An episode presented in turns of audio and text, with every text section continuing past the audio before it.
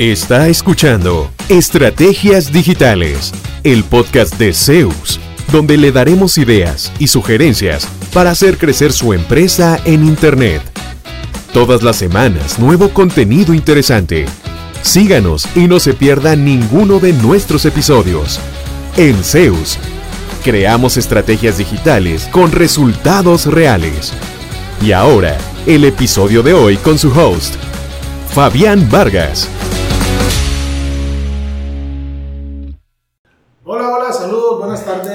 Buenos días, buenas noches, no sé a qué hora nos escuchan, pero cuando nos escuche, este es nuestro podcast especial de 20 aniversario. ¡Wow!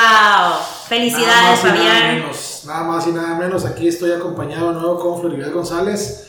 Eh, y para hablar un poquito, no queremos hacerlo como autobombo o simplemente sobre Zeus, sino compartir con ustedes algunos aprendizajes eh, algunas enseñanzas que nos ha regalado estos 20 años de camino.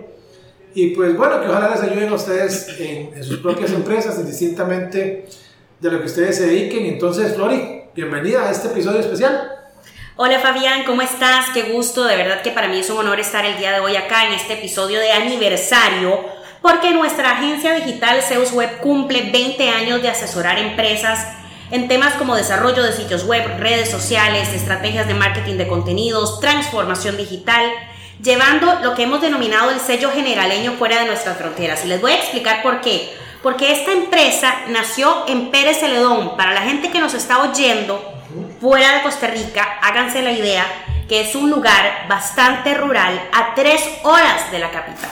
Así es. ¿verdad? Y normalmente, eh, hay que decirlo, en San José dicen, o sea, hay que cruzar el Cerro de la Muerte para ir a Pérez, Ese ¿verdad? nombre no ayuda. Ajá, sí, no, no es aquí, a la vuelta de la es un lugar esquina. hermoso, el Cerro de la Muerte, pero bueno, se llama muy vacilón. Sí, y aunque nacimos en Pérez Celedón, hoy también tenemos oficinas en Panamá y en el estado de Georgia, en Estados Unidos, y nos orgu- enorgullece muchísimo contar con un portafolio de decenas de clientes en 10 países, incluyendo Canadá, Estados Unidos, México, Uruguay, España y Centroamérica. Por eso queremos aprovechar para conversar contigo, Fabián, sobre cómo Zeus pasó de ser una idea que tal vez estaba ahí en su mente cuando usted estudiaba ingeniería en sistemas y eh, yo me acuerdo que me contaste, y creo que en otros episodios lo has mencionado, que trabajabas en la sala de, de la casa de tu abuelita, ¿verdad? En un lugar que se llama Curridabat, en San José. Y en ese momento te vino la idea, como yo quiero volver a Pérez y poner un negocio propio, hasta llegar al día de hoy, donde vas a Panamá, vas a Estados, tenés clientes que vos comentabas esta mañana que hablábamos sobre el tema, que ni siquiera has visto persona y tenés cuatro años de trabajar con ellos. Entonces, ¿cómo pasó de ser esa idea a ser lo que es hoy? Bueno, cuando uno está al, al final de los 20 años se vuelve a ver para atrás, ¿verdad? Como que, como que es un brinquito. Se le olvida un montón de, de situaciones, de momentos difíciles, complicados que se han pasado. Eh, pero lo cierto del caso es que hemos, hemos, eh, hemos atravesado un montón de situaciones.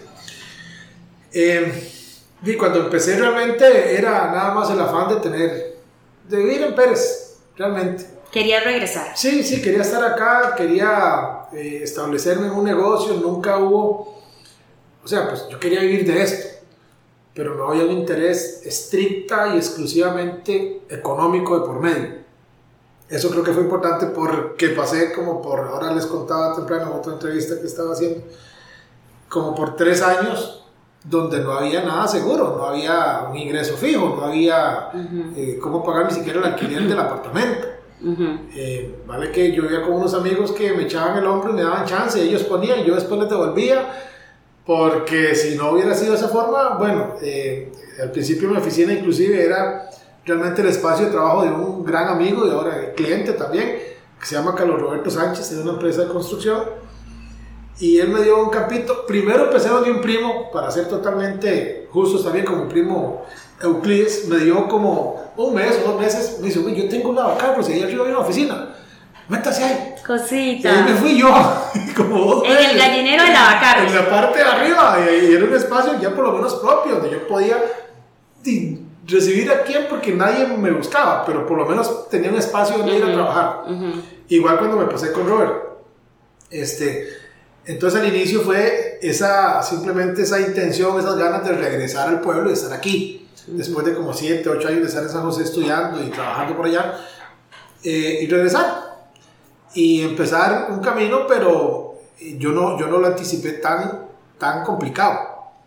Porque como yo estaba metido en esto, yo sabía que era, entre comillas, porque tampoco sabía muy bien lo que estaba vendiendo al principio, porque yo vendía sitios web, cuando en el fondo, y lo, lo aprendí años después, debía vender otro tipo de situaciones, de las cuales el sitio web era una parte nada más. Y ahorita podemos hablar de eso, lo que hacemos hoy por hoy. Al principio yo decía, ve, yo le hago una página. Ahí está. Si le sirve, bueno, y si no, también. Yo le vendí una página y Dios lo acompañe. Si era un producto, un entregable, se entregó y... Listo, ¿verdad? Lindo, feo, como fuera, bonito, funcional. Pero ahí está. Ahora, además el enfoque debe ser que sea atractivo en términos de generación de negocios, que le acompañe, se hacen nuevos clientes, entonces ya un sitio web cualquiera no funciona. Y por ende también, pues ha cambiado un poco el enfoque de a quién servimos, cómo servimos, eh, cuánto vale un proyecto de estos. Entonces, eh, ha sido una etapa de total aprendizaje, pero sí, cuando yo llegué aquí, y según yo iba a hacer, decirle a alguien, este, lo anuncio, porque tenía un sitio que se llamaba preseleón.net, se llama. Y yo decía, yo le digo a 20 personas que se anuncien, me dicen 20 que sí, ya está, con eso pago el alquiler y con eso queda una ganancia y listo. Pero de 100 ninguna, prácticamente. Fue bien, bien difícil. Eh, más que todo porque había mucha, mucho desconocimiento alrededor de eso, ¿verdad? Hace 20 años, de, si las conexiones eran de modem, de esas que no había cable, no había nada de eso.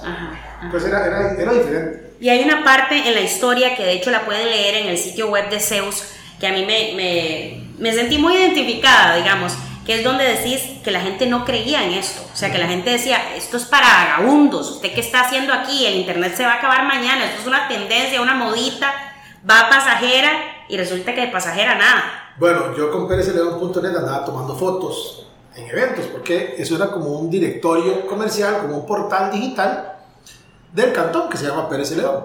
Entonces, yo pasaba tomando fotos y me decían, más que usted se la tira rico, usted nada más pasa tomando fotos, ¿y usted qué hace? Y, usted, y claro, esas fotos después había que ir a editarlas, a organizarlas, a subirlas a, cuando eso era subirlas en, en, en, carpetas, en un, en un servidor, usando algo que se llama FTP, Ay, sí, por Dios, hasta que se me paró el pelo. Era, era, había que hacer cada foto en una página HTML y ponerle el clic manual para que. No, hombre, era una historia de terror. Qué pesadilla. Una galería de 200 fotos.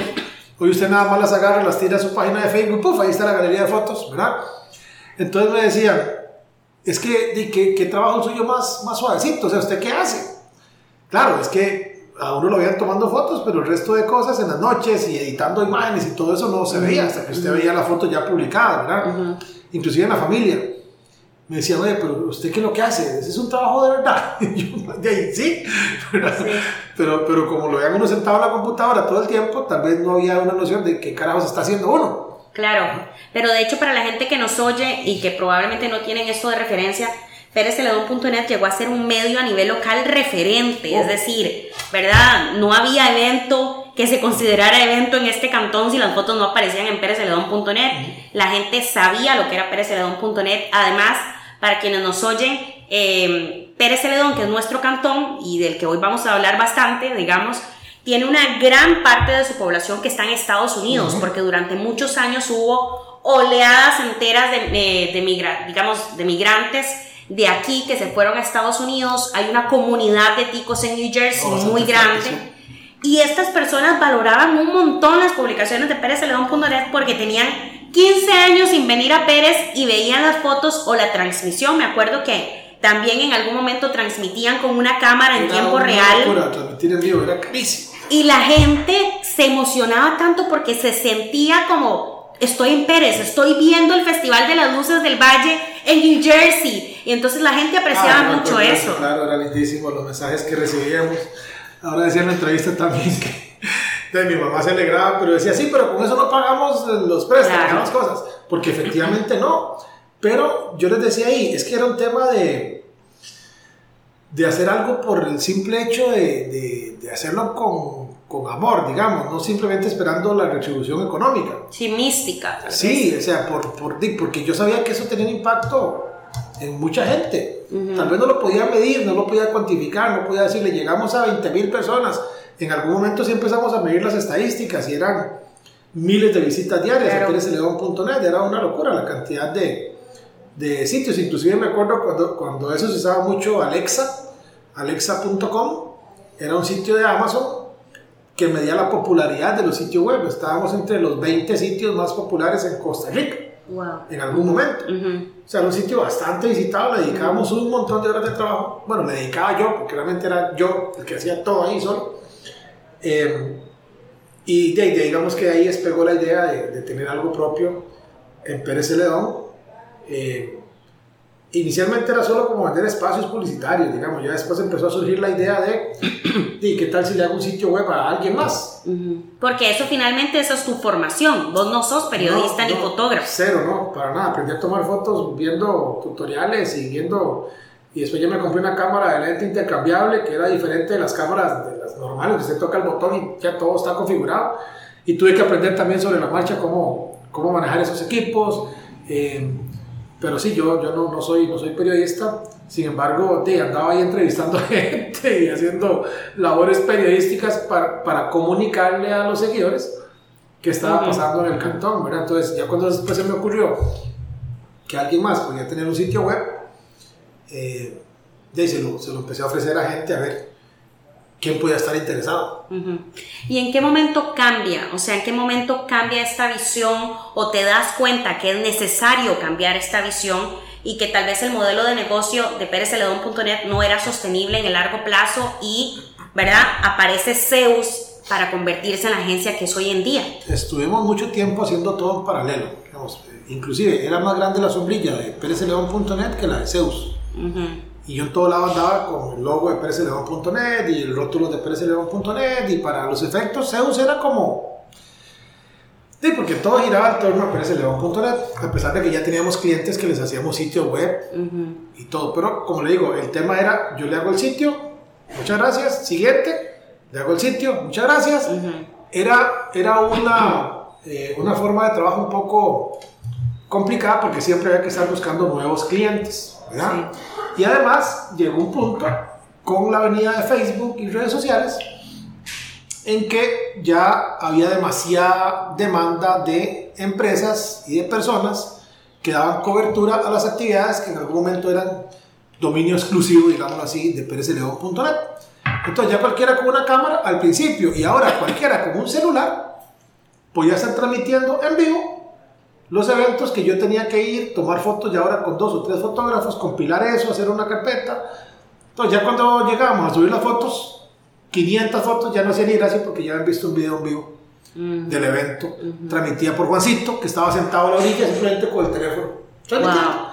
En el tiempo en que empecé a Flori, para pensar en transmitir en vivo, había que comprar un bulto como estos que tienen los, un, un salve, que no sé cómo le dicen en distintos países, un, un backpack, eh, una mochila que adentro tenía eh, un dispositivo que se le podían poner seis SIM de seis celulares para agarrar la capacidad de transmisión compartido de los seis, de los seis números. Wow, para tener suficiente ancho de banda para con un cable agarrar una cámara tipo Ghostbusters, ¿verdad? tipo cazafantasmas. Entonces andar con ese maletín al hombro, con seis SIM, pegado a una cámara de las grandes, ni siquiera hablemos de un celular, y con eso usted puede transmitir en vivo valía como dos mil y no sé cuántos dólares hace 15 años. Eso era una locura de plata. Si, si, es plata hoy, imagínense hace 15 años, pero era la única forma como para transmitir en vivo. Y yo decía, ¿será que nos animamos y conseguimos patrocinadores para comprar un equipo de estos y hacer cosas? No lo hice. Pero eh, eso era lo que había que hacer antes. Entonces de repente llegamos al 2015, donde cualquiera con un celular transmite en vivo, sube fotos, alimenta una página, alimenta un perfil, y entonces ya como que la demanda de los servicios o de la presencia o la cobertura de PRSLeón.net empezó a bajar un poco y nuestro modelo de negocio cambió considerablemente, al punto de que nos convertimos en una agencia que da servicio recurrente mensual a sus clientes acompañándolos mes a mes en la generación de contenidos, mantenimiento de sus redes sociales, hacerles videos, eh, configurar su lista de correo, hacerles campañas de anuncios en Google, en Facebook, que tengo un concurso, que tengo... diga que tienen un departamento web tercerizado en nosotros. Hay personas que se encargan de la comunicación diaria con los clientes, de estar en contacto con ellos, de hacer reuniones, de consultarles, mira, ¿qué te parece si esto o aquello? La comunicación es bastante rápida, bastante expedita. Son clientes en varios países que nos sienten ahí, a la par, a la orilla, cerquita.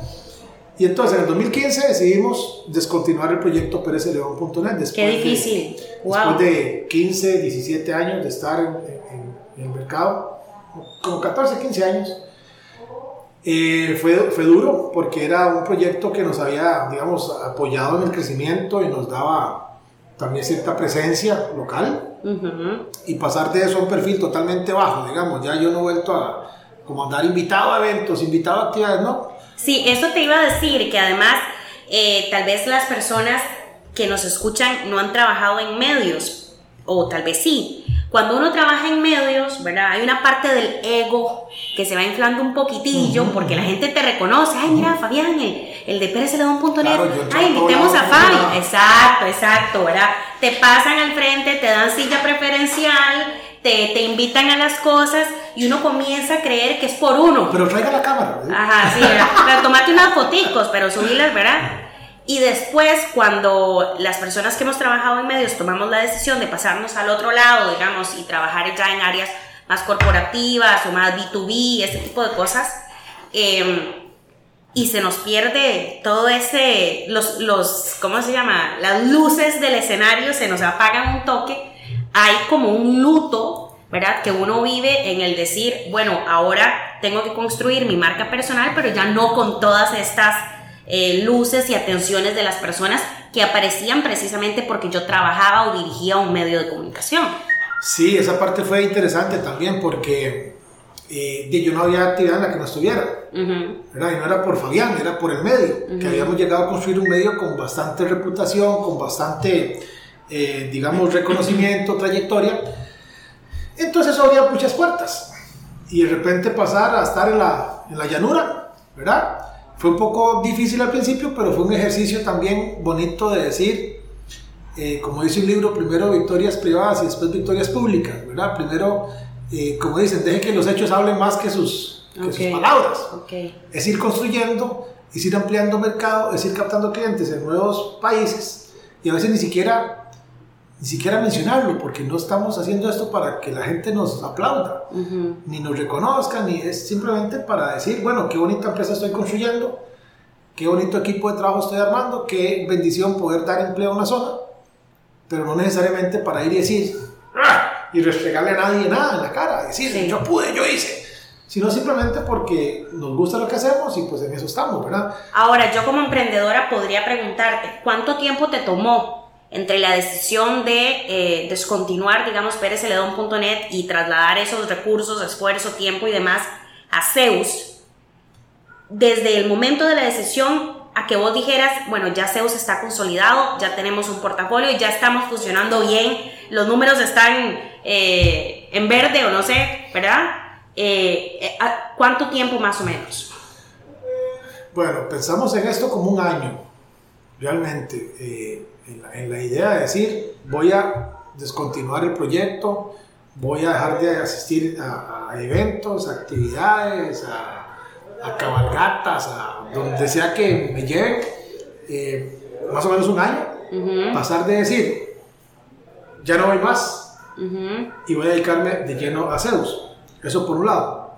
Después empezar a construir un equipo para solventar ya no solo la necesidad del sitio web, sino todo lo otro que le decía, bueno, necesito un video, aquí se lo hacemos, necesita transmitir un webinar, yo se lo hago, necesita eh, generar contenido, yo se lo hago.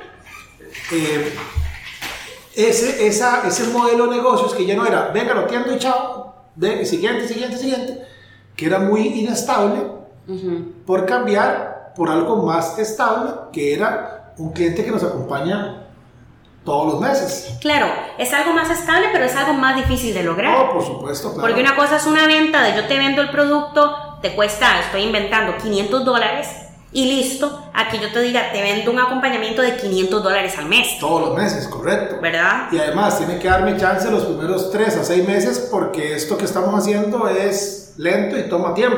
Incluso el perfil del cliente puede que no sea el mismo. No, no, no es el mismo.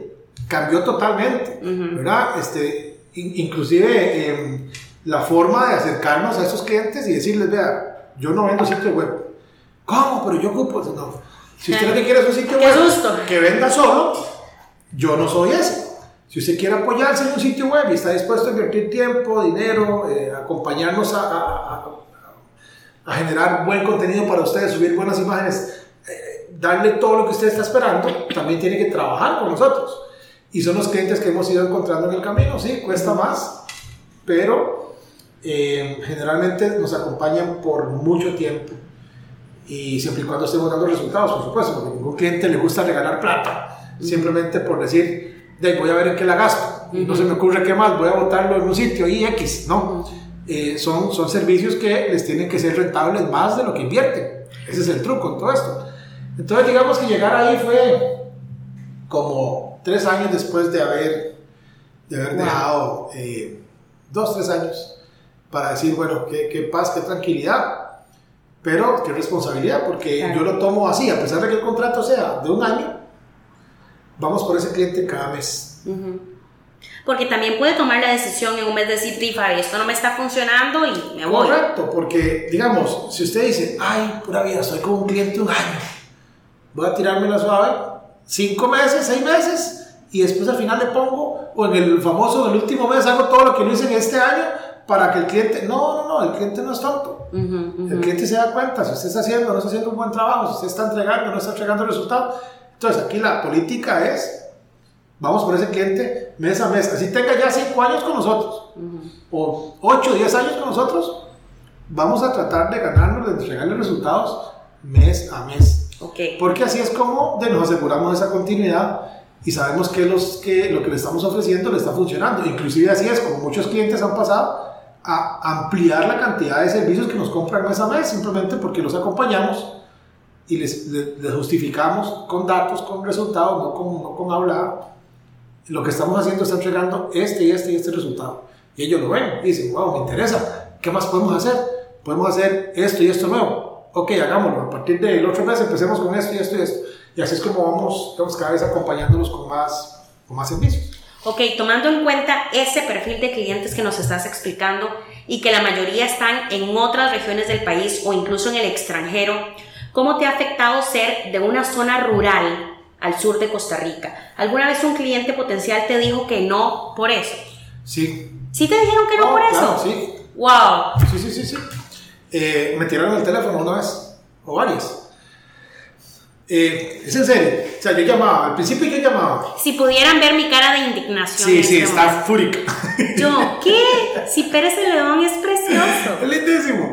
Pero bueno, hay que pasar a un lugar que, bueno, la carretera más alta de Centroamérica, a 3.400 metros de altura, ¿verdad? Por un cerro que se llama Cerro Buenavista, Bellavista, Buenavista porque tiene unas vistas espectaculares cuando no está nublado, pero como la gente moría en el camino, antes, hace muchos años, cuando no había camino y tenían que cruzar a pie, entonces se le llama el Cerro de la Muerte. Para mí ese nombre es un, una señal de fuerza de gente que decía, yo, yo sé que puedo morir en ese trayecto, pero igual lo voy a hacer. Sí. Y además es bellísimo. es lindísimo. Es hermoso. Y mis hijos ahora cuando me dicen, papi, ¿cuánto falta? Le digo, falta como hora y media. Tranquilos que sus abuelos duraban como una semana caminando. Entonces, tranquilos. O sea, para uno pasar ese cerro no es nada. Pero en San José y en otros lados dicen, wow, Cerro la Muerte, wow, larguísimo. Bueno, entonces yo llamaba a la gente en San José. Nos encontraba en un periódico en algún lado. Entonces yo hacía una pequeña investigación. Yo decía, mira, voy a llamar a ese restaurante, voy a ofrecerle esto y esto y esto. Llamaba Uy, buenísimo, sí, me interesa eso que me estás diciendo. Mira, decime una cosa. ¿Dónde estás ubicado? Y yo decía, Pérez León. La respuesta promedio era, ok, hagamos una cosa, yo lo llamo, plan, me tiraban el teléfono como para no esperar, digamos, nada de respuesta mía. Wow. Otro nada más me colgó. Y otro, hace unos cuatro años, me dijo, eh, me interesa, pero yo quiero a alguien que esté más cerca. Y fue muy transparente. Y también le interesa una reunión física. Está bien.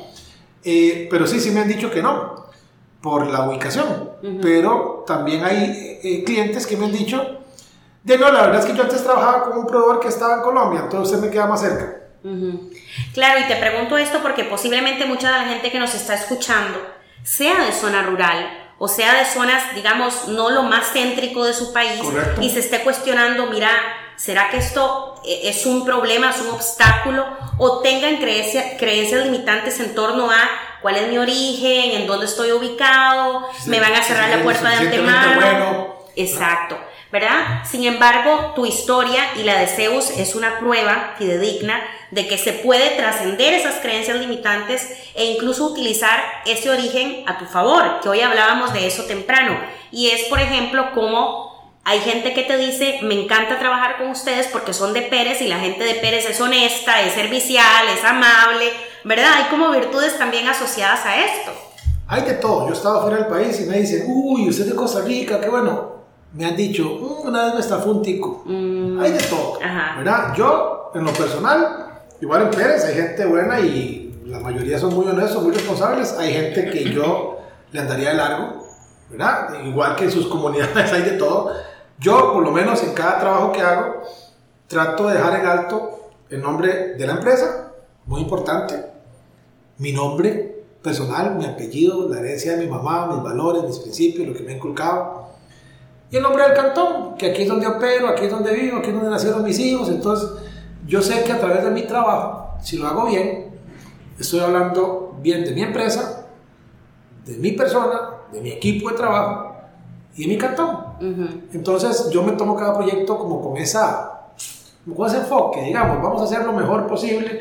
Han habido proyectos que no ha habido manera que darle bien al cliente, bueno, eh, eso puede pasar perfectamente, por más que usted haga el mayor esfuerzo posible, Hubo una experiencia terrible hace varios años, unos 10 años tal vez. Este, tratamos de quedar más bien, no dimos la milla extra, dimos como 10 millas extra y al final simplemente tomaron ventaja, se aprovecharon en, ese momento la, la, la, empresa. Y eso pasa. Entonces también hay que saber hasta dónde llevar un proyecto y dónde poder dar más de la cuenta y dónde decir no, esto es suficiente por, por más interés que yo tenga, que mi empresa quede bien ya siento que eso es un abuso, ya no puedo dar más. Pero por lo general, em, yo enfoco los proyectos de esa forma, digamos, de, que sé que si hago un buen trabajo estoy abriendo puertas, ojalá, a otros colegas de la zona. Eh, a mí mismo, yo no sé si estoy sembrando, inclusive ya para mis hijos en 10, 15, 20 años a futuro, que digan, uy, usted es la hija de Fabián. ojalá se le abra alguna puerta, pero que ellos por sus propios méritos se ganen lo que tienen que ganarse, pero simplemente porque tal vez eh, yo dejé un buen camino, digamos, de trabajo honesto. Punto. Ya, no es, no es tampoco como un premio a la verdad, es simplemente hacer las cosas con honestidad, con cariño, no sé cuál es la palabra, con, con, con ganas, con buena voluntad. Este. Así nos ha funcionado en estos 20 años y yo creo que es eh, una de las recetas, ¿verdad? Tenemos el mismo número desde que empezamos de teléfono. Hay gente que tiene que estar cambiando el teléfono a cada rato porque queda mal y entonces cambian de número y ya está. qué, qué feo irse a acostar así sabiendo que uno está jodiendo a la gente. Yo no, yo no, yo me, estreso si no queda algo bien, como lo hemos hablado. Eh, y así nos ha servido, así nos ha funcionado. Y lo bonito es que los clientes se lo reconozcan a uno. Eh, tenemos un cliente sumamente exigente, en el buen sentido, digamos, que le gustan las cosas bien hechas. Y nos dice, yo he trabajado con empresas en, en España y en Estados Unidos y ustedes me dan un servicio igual o superior, no tiene nada que envidiarle. Perfecto. Entonces, creerse a uno, ¿verdad? Que usted a veces dice, lo hablábamos también temprano, eh, ¿será, que, o sea, ¿será que no estoy haciendo lo suficiente, ¿verdad? Como para, para un servicio de calidad. Y más bien, con respecto a la media, quizás se la estamos excediendo. Entonces, simplemente haga las cosas con la mejor eh, disposición posible y, y, el resto se va a ir acomodando bien. Ahora, para las personas que nos están oyendo y tal vez tienen su propio negocio o están pensando en emprender, si tuvieras que resumir estos 20 años en tres grandes hitos o momentos históricos de Zeus y sus lecciones asociadas, que creo que es lo más importante, ¿verdad? Lo que se aprendió de ese momento, ¿cuáles serían esas tres lecciones? Vamos a ver, hubo, hubo un momento en que estuve yendo a unas charlas de un banco y nos sentaron a, nos sentaron a conocernos entre, entre empresarios, entre emprendedores, entre dueños de negocio. eh, recuerdo que llegué y había nombres y, y, dueños de empresas bastante más reconocidos que nosotros aquí en el cantón y yo no conocía a ninguno. O sea, yo los había escuchado, yo sabía quiénes eran y tenían algún restaurante, algún negocio, alguna empresa. Y yo decía, wow, mira el dueño de tal y el verdad. Pero de aquí de Pérez. Sí, sí, de aquí de Pérez. Pero igual yo estaba empezando. Entonces yo no, ellos no sabían quién era yo, ni qué hacía, ni nada. Y recuerdo que una de las labores, una de las tareas que nos pusieron fue, hagan grupos de cinco, cuéntense entre ustedes qué hacen okay. y visítense cada uno sus negocios. Y yo no tenía negocio, yo no, no, tenía nada. Entonces yo les diría, yo los puedo visitar a ustedes porque yo realmente no tengo nada, yo no tengo oficina, yo no tengo nada. Entonces, visité los negocios de los demás y creo que tres de ellos no se terminaron siendo clientes de, de PérezLeón.net. La cosa fue que nos pusieron a conocernos uh -huh. y después nos pusieron una tarea.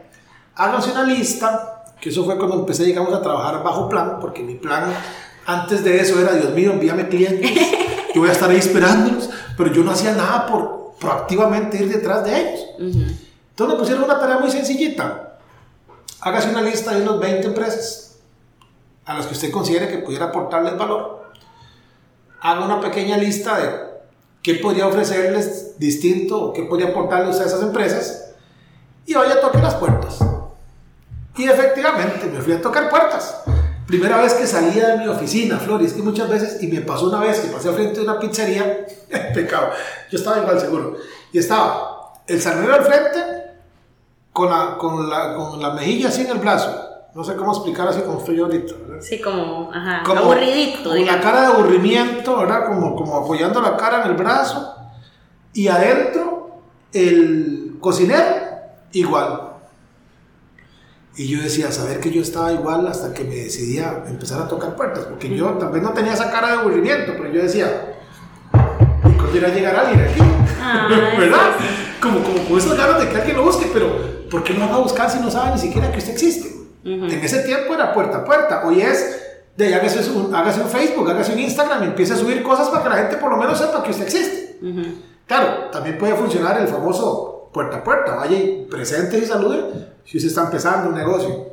Entonces me fui y de ahí empezaron a salir algunos clientes de simplemente Entonces, ese ver, ejercicio. Entonces, a ver si entiendo. Una de las grandes lecciones al principio fue networking. Correcto. ¿Verdad? Conocer, Salirse tener contactos. de uno mismo, empezar a contactar a otra gente, empezar a perder el miedo de saludar, de presentarse, de, de ir a decir, hola, yo hago esto.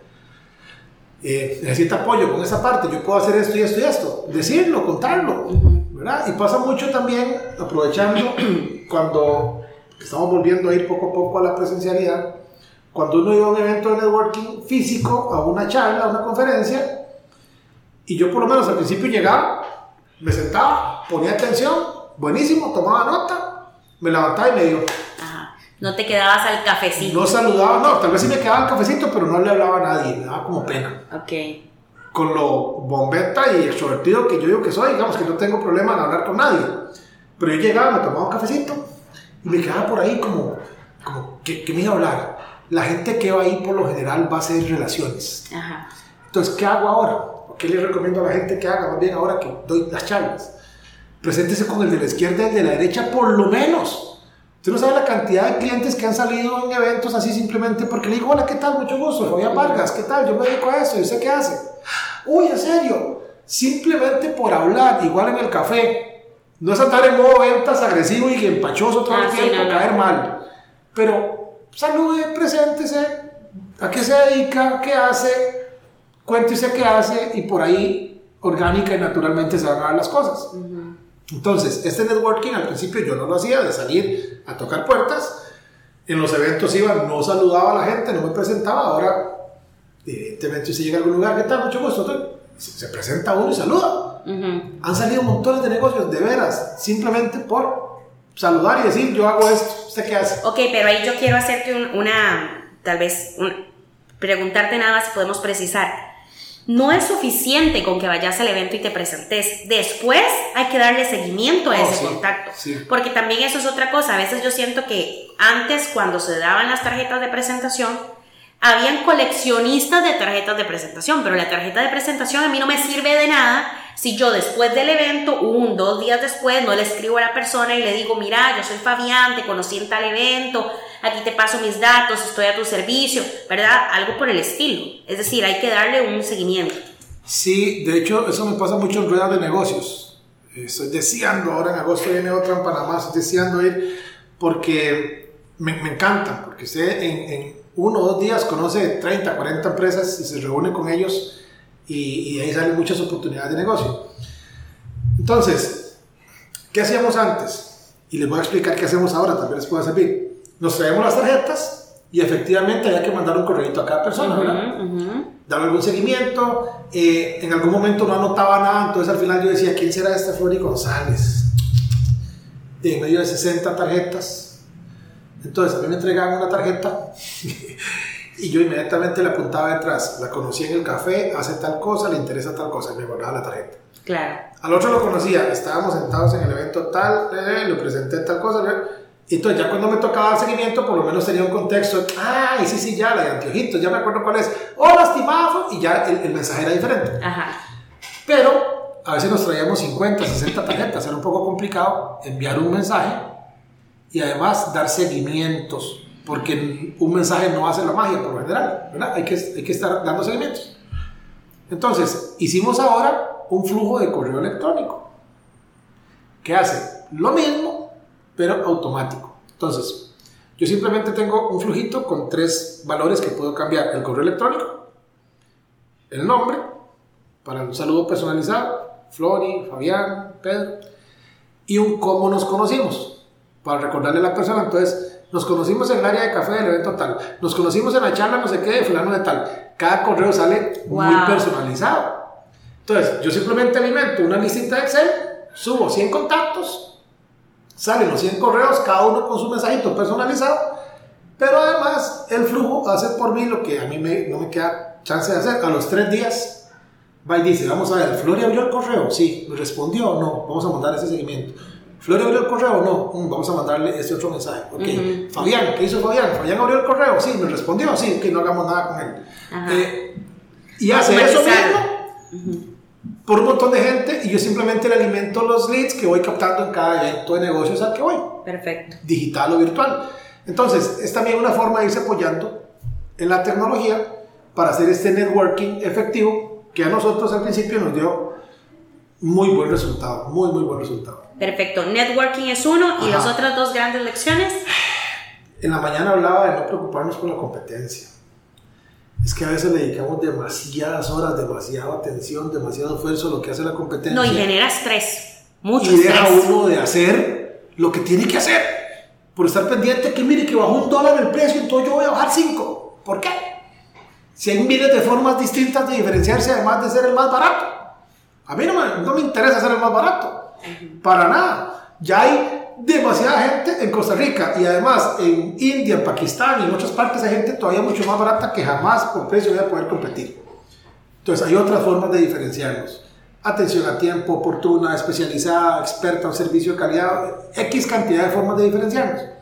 En algún momento le prestábamos mucha atención a lo que hacía la competencia, a lo que decía la competencia, a cómo se presentaban. Y yo decía, ¿cómo puede decir eso si es mentira? ¿Y a mí qué me importa? Allá él, si no quiere hacer las cosas éticamente. Llegamos a un punto donde, bueno, eh, y a través de veras, un esfuerzo constante y consciente y, y capacitarme y documentarme y entender que hay un montón de otras formas que la competencia es, estará y va a estar. Dijimos, "Ni vamos a enfocarnos en lo de nosotros y simplemente procuramos atender a los clientes lo mejor posible. Si alguno se va por precio, se va porque alguien más se lo llevó por otro lado, pues si hicimos todo lo posible, nos quedamos tranquilos. Si no hicimos todo lo que estaba en nuestras manos, a aprender, a pedir disculpas si hace falta y a mejorar para el que sigue. Ujú. Pero realmente, digamos, yo les recomiendo que no se enfermen por su competencia, que les deseen lo mejor a su competencia y que ni siquiera se acuerden de que existen, porque la verdad, ellos no van a venir a pagar su factura de la luz, del agua, del teléfono, nada, nada. Entonces, mejor enfocar esos recursos, ese tiempo y todo en mejora continua. Ese tiempo, esa, eso, esa, eh, ¿cómo le decimos? Darle mente, estar pensando qué hará y cómo hago yo para, a veces hasta pensar cómo hago para dejarlo sin clientes. ¿Por qué? ¿Para qué? Hay tantos. Qué mala vibra puede generar eso, además. Y que, y que usted sabe irse a dormir con ese estrés. Yo llegué a un punto en que yo, me costaba hasta dormir del colerón y de todo lo que me daba porque las cosas hay que decirlas como son, realmente. Hablaban de mí y me daba cólera. Yo decía, ¿por qué tiene que hablar de mí? Nada. Bueno, si quiere hablar, que hable. Eso es lo que digo hoy. Todavía yo creo que hablan, solo que ya no me interesa. ya no me molesta, ya no me quitan nada. Eh, si quieren hablar y si es cierto, pues de, tendré que cambiar. Y si es mentira, pues ni modo. Este, no puedo controlar lo que ellos dicen, puedo controlar lo que yo hago. depende de mí, no depende de nadie más. Entonces, vieras que eso me ha ayudado muchísimo no es que aquí no estemos pendientes del entorno, por supuesto que sí. Eh, estamos un ojito en que, hacia dónde va la industria en general, pero yo no me levanto a ver qué hizo mi competencia ayer, o hacia dónde vamos. Vieras que gracias a Dios, no sé, como que ahora tenemos tanto que hacer que para qué enfocarme en perder esfuerzo y tiempo y cosas en viendo a ver qué hizo o no hizo la competencia. Que les vaya bien también y ya está. Entonces, si usted está en ese punto donde yo estuve, donde se enferma uno porque la competencia, mejor quíteselo de la mente, eso le va a liberar espacio para que pueda pensar en mejores soluciones para sus clientes, en mejores cosas que hacer. Va a ver que le va a cambiar hasta la presión arterial, una vida muy diferente.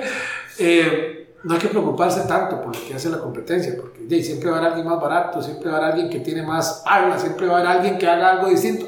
Usted enfóquese en tratar de hacer lo mejor posible usted, ¿verdad? Eh, ¿Y la tercera lección? Vea, yo les diría eh, que cuando estén muy cómodos y muy tranquilos, Ajá. asústense. ¿En serio? Ajá. Ok. Vamos a ver. Eh, llegó un punto en que aquí yo parecía que tenía una venta de helados, más bien. O sea, era, era gente deseando comprar. Era una locura. ¿ah? En el 2008, 2009. Entonces era como una zona de confort, todo estaba tan tranquilo, yo no tenía que buscar a nadie, la gente nos compraba. Hasta que se vino la crisis del 2009 y el panorama cambió por completo.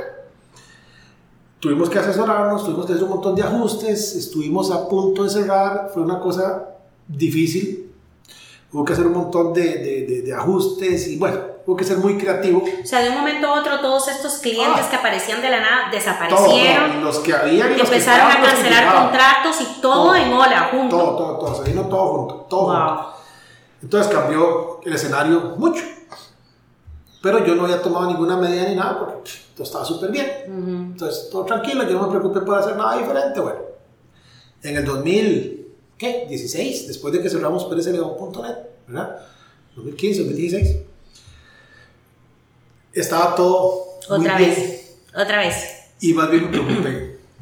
¿Y qué hicimos? Nos fuimos a ir a Panamá. ¿De usted qué cambio?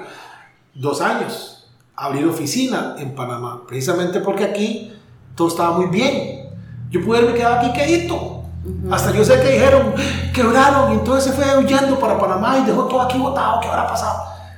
Por dicha ya estaba en el modo en que eso me resbalaba bastante, no me afectaba lo que dijeran pero realmente era como una zona de confort preocupante, ¿verdad? Entonces, eh, en mi caso no me gusta estar como, como muy eh, tranquilo, de pierna cruzada y que todo pase como por inercia, ¿verdad? Sino de tomar unas medidas, eh, anticiparse un poco, no es, no es vivir en un estado permanente de estrés o de preocupación, sino estar siempre como, como buscando lo que sigue, para no, para no dormirse en los laureles, para no quedarse haciendo ABC, ABC, ABC. Y ahora sí usted, que además no veía su competencia, su competencia hizo X, Y, Z, A1, A2, A3, y usted todavía haciendo ABC. Eso le pasa a mucha gente, ¿verdad? Que dice, qué raro, que no, tengo nuevos clientes, qué raro, dice que hacen lo mismo hace 20 años. Y las tendencias cambiaron, y el mercado cambió, y los clientes cambiaron, y ahora ya no es boca a boca, ahora es por YouTube, y usted ni siquiera sube un video a YouTube, y se quedaron haciendo lo mismo, lo mismo, lo mismo, por mucho tiempo, y ahora las cosas se hacen diferente.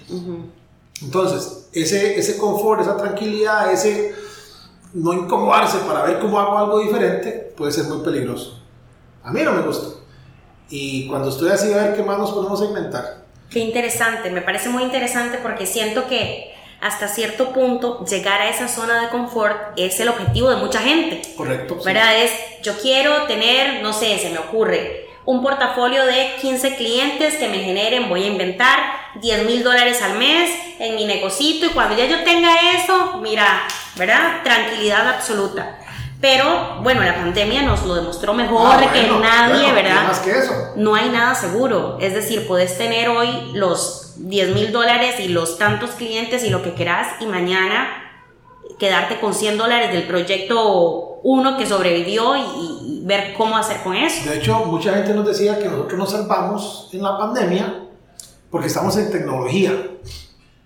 No, no fue bien durante la pandemia, a pesar de que nos afectó, porque ya teníamos uno o dos años de estar trabajando distinto. Precisamente, no anticipando una pandemia, porque eso no lo puede anticipar nadie, Ujú. pero simplemente cambiando un modelo de negocio más estable, de una forma de trabajo distinta, que soportó los, los, los bajonazos que todo el mundo tuvo en pandemia y nos permitió más bien este, de fortalecernos sin, sin tener que caer en agarrar cualquier negocio que apareciera porque llegaba gente que quería que le resolviéramos la vida digital en, dos días. ¿Verdad? Quiero hacer lo que no hice en 20 años, pero de aquí al viernes. Y eso no existe. Ah, bueno, y solo tengo 50 dólares para que me haga todo eso. De ahí no, aquí no vendemos eso, ¿verdad? Entonces, vieras que eh, estar siempre como, como en ese nivel de alerta, eh, estar, bueno, aprender a mejorar, hacer proyecciones, no solamente esperar a diciembre a ver cómo nos fue, sino desde marzo ya tenemos las proyecciones a diciembre, hoy por hoy, digamos, mayo. Entonces trabajamos de forma muy, muy ordenada, muy estructurada, pero porque nos hemos ido acompañando, de nuevo, siempre lo digo, de gente que sabe más que uno y nos, nos apoya en este proceso. Al final la decisión siempre termina siendo nuestra, pero contamos con, con asesoría para, para, ir haciendo las cosas mejor este año y mejor el que sigue, y mejor el que sigue, y los resultados pues se han ido dando y es una... Vieras que ahorita llegar a 20 años, eh, tal vez habiendo superado la misma expectativa que yo tuve de lo que yo quería tener, Ajá. ¿verdad? Yo quería trabajar en Pérez, nada más pero saber que le podemos dar empleo a 13 personas, 14 personas, eh, que la empresa tiene un buen nombre, que colegas de otro lado me dicen, ah, usted es el de Zeus, que ya me reconocen, tal vez yo no lo vea tanto, pero ya yo sé que la empresa, como aparecen tantas búsquedas y tanta cosa, ya hemos ganado negocios de otras partes, entonces ya tenemos cierto camino, que tal vez no lo vemos día a día porque estamos un poco largos, yo no paso tanto en San José, pero eh, haber ido sembrando y después de esos 20 años, un día esto me dijo mi hijo, cosa más bella, mi hijo tiene 12 años, me dice, papi, ¿usted esperaba tener así Carlos con un rótulo de la empresa y todo? Y yo, mi amor, no, la verdad, nunca había pensado en eso, primero que todo. Y le digo, no, no, la verdad es que no, porque él se sorprende, digamos, a él le gusta que ande el carro ahí con el rótulo de Zeus y todo el asunto. Eh, de ahí es parte del mismo, del mismo crecimiento que ha sido orgánico, no, hemos, no, no lo hemos, no hemos trabajado para eso. Uh -huh pero se ha ido dando como parte de un plan, de un orden, de una disciplina de trabajo, de, de hacer las cosas bien y de rodearnos de gente que comparte esos, esos valores, inclusive en el caso suyo, de, de, a tiempo, bien hecho, este, con mística, si no sé algo, lo pregunto, lo averiguo, ¿verdad? Entonces el cliente siempre se siente en buenas manos, la verdad, indistintamente que estemos en Pérez o donde sea que estemos. Claro, y es que ahí estás hablando de algo, vamos a ver, una empresa exitosa debe ser sostenible financieramente, claramente, debe tener tal vez un buen ambiente laboral, debe tener un portafolio de clientes leales, ¿verdad? Son muchas características. Pero hay uno que es el intangible más valioso, que es la reputación. Y eso vos no lo compras con nada, ¿verdad? Porque incluso pasa con las franquicias. Yo compro esta marca porque tiene X reputación, ¿verdad? Porque, y lo que me venden es la fama de la marca. Claro. Pero si yo monto el negocito y hago todo mal, me traigo abajo hasta la franquicia completa. Entonces, el tema de lo que vos estás diciendo, que has podido ver como fruto de tu trabajo de 20 años y del extraordinario equipo humano que tiene Zeus, es un tema de reputación que, que has construido y que hay que empezar, ¿verdad?, a, a apreciar y a cuidar a partir de ahora, porque esto es lo que realmente abre puertas. Sí, eh, otra cosa, sin ser experto ni, ni mucho menos en recursos humanos, eh, siempre que sumamos a alguien al equipo, eh, pensamos más en las habilidades blandas que en las habilidades duras. Vamos a ver, en, en, su, en, su, conjunto de valores, más allá que los 100 que se sacó la universidad, ¿verdad? Obviamente tiene que saber lo que está haciendo, pero no pedimos que sepa todo lo que hay que saber, pero que sí sea una, una persona buena, digamos, eh, que tenga paciencia a la hora de hablar con un cliente, que tenga empatía, que sepa que no todos los clientes saben de tecnología, que a veces no devuelven algo porque quieren simplemente molestar, sino que, no lo entienden. Y ya porque nosotros comamos de eso todo el tiempo no quiere decir que todo el mundo lo sepa, más bien posiblemente por eso es que nos contratan. Entonces la gente que hemos ido sumando se acopla bastante bien al equipo y gloria a Dios tenemos una, una rotación muy, muy, muy baja. Aquí hay colaboradores que tienen años de estar tranquilos, a gusto, han intentado llevárselos por otro lado y me dicen, no, hombre, es que aquí la verdad es que aquí está bien, me retan laboralmente, estoy tranquilo, hay un buen ambiente laboral. O sea, tratamos de darles buenas, buenas condiciones porque si ellos están bien, eh, se refleja también en el, en el, trato y en la atención que dan a los clientes, ¿verdad? Eso es sumamente importante. Perfecto, Fabián. Para ir terminando este episodio especial del 20 aniversario de Zeus, yo quisiera preguntarte qué viene para la agencia en este vigésimo cumpleaños. Bueno, tenemos planes para el próximo año de ampliar a una sucursal más, que no voy a decir dónde por ahora. ¡Wow! ¡Qué nervios! Pero, pero eh, queremos seguir creciendo. ¿Dentro o fuera del país? No, acá, acá en Costa Rica. Sí, ya fuera del país ya me tiene prohibido mi esposa. Me dio una cuenta más, ella la que ve el tema financiero. Un país o algo más que haga. Eh, acá en Costa Rica. Eh, y obviamente ir eh, sumando nuevos, nuevos proyectos, pero vamos a ver, proyectos que todos, todos, los, todos los clientes que tenemos suman, ¿verdad? Porque por algo lo recibimos en la empresa. Pero hemos sido un poco más cuidadosos de, de, de a quién sumamos porque a veces quieren que uno haga magia en cuestión de semanas. Y es un poco, un poco peligroso eso, porque si yo recibo a alguien prometiéndole cosas que le voy a cumplir y yo sé que no las puedo cumplir, eh, vamos, a, vamos a dañar la relación con esa persona, la reputación, que hablamos hace un rato. Entonces, también ir sumando proyectos que vengan en un marco de tiempo razonable a darle a ese cliente la visibilidad y, y el crecimiento que espera sabiendo que es parte de un proceso. No sé si me estoy dando a entender, ¿verdad? Que así es como, es como yo les digo, es como ir al gimnasio, ¿verdad? Usted no sale, y lo digo siempre, no sale musculoso porque fue en la mañana al gimnasio y en la tarde está ya como, como Hulk. Eso no existe. Entonces, cuesta un poco eh, encontrar esos clientes cuando todo el mundo le ofrece 24 horas, venga, mañana va a ser millonario. Y distinguir en medio del ruido y del montón de cosas que hay porque yo a confiar en esta gente que más bien me dicen que en cuatro meses no espere mayor resultado, porque así no es. Cuando este otro me dice que menos de la mitad y en menos de la mitad de plata y el tiempo y todo, yo voy a estar haciendo ya plata, voy a estar haciendo negocios. Eh, es ese, encontrar ese equilibrio entre nuestro crecimiento como empresa, que ha sido muy bueno hasta la fecha, pero bajo un marco de sostenibilidad. Prefiero un cliente que esté dispuesto a acompañarnos 4, 5, 10 años, alguien que venga con mucha fuerza y en un mes diga, no, hombre, la verdad es que así no me sirve porque todavía no he recogido 100 veces lo que he pagado, cuando yo sé que no va a ser posible. No es una buena carga que le quiera dar al, equipo de trabajo, ¿verdad? De, tratar de cumplir las expectativas de alguien que no tiene expectativas realistas. Eh, que les va a exigir más de la cuenta, que nos va a drenar hasta la tranquilidad y la paz. Prefiero proyectos un poco más, más de mediano plazo, que el cliente tenga esa paciencia, esa fe en nosotros, que es mucho de lo que han tenido los que están ahorita, que al principio me decían, uy, es que pasaban dos meses y yo estaba preocupado, pero ya, ya, y ahora después de cuatro o cinco años dicen, no, hombre, ya, todo va súper bien. Entonces es eso, digamos, que la agencia siga creciendo, que siga siendo un buen nombre, expandirla a más países, ojalá, em, pero siempre enfocados en el, en el hecho de que no solamente vendemos un servicio, sino un crecimiento empresarial a través de ese servicio. Ese es nuestro, ese es nuestro valor realmente. Perfecto, Fabián. Muchísimas gracias por compartir con nosotros tu experiencia, tus consejos, esas lecciones que aprendiste durante estos 20 años y por supuesto que muchas felicidades por el aniversario, que vengan muchas cosas buenas para Zeus eh, y para todas las personas que colaboramos o participamos de alguna manera en el éxito de, de esta empresa. Y nada, para usted que nos está escuchando, ojalá que pueda implementar y aprovechar todo el conocimiento que Fabián siempre comparte con nosotros en estos episodios. Y le invitamos a escuchar otros episodios donde hemos hablado de servicios específicos, de estrategias específicas que usted puede implementar con o sin ayuda de una agencia, ¿verdad? Eh, para posicionar su marca y su negocio y, como siempre digo, poder generar prosperidad compartida. Así que muchas gracias, Fabi. Flori, muchísimas gracias y bueno, muy contento de, de, este episodio especial de 20 años que de veras cuando uno lo dice, lo dice tan rápido.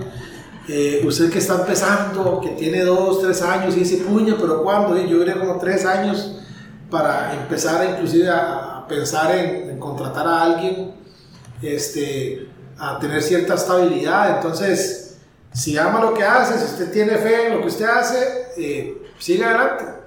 Prepárese, eso sí. Eh, asesórese y, va a ver que cuando menos lo piense va a estar contando 5, 10, 15 años también.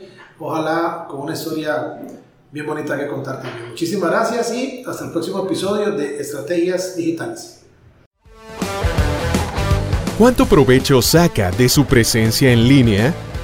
¿Logra nuevos negocios por Internet frecuentemente? Si la respuesta es no, conversemos.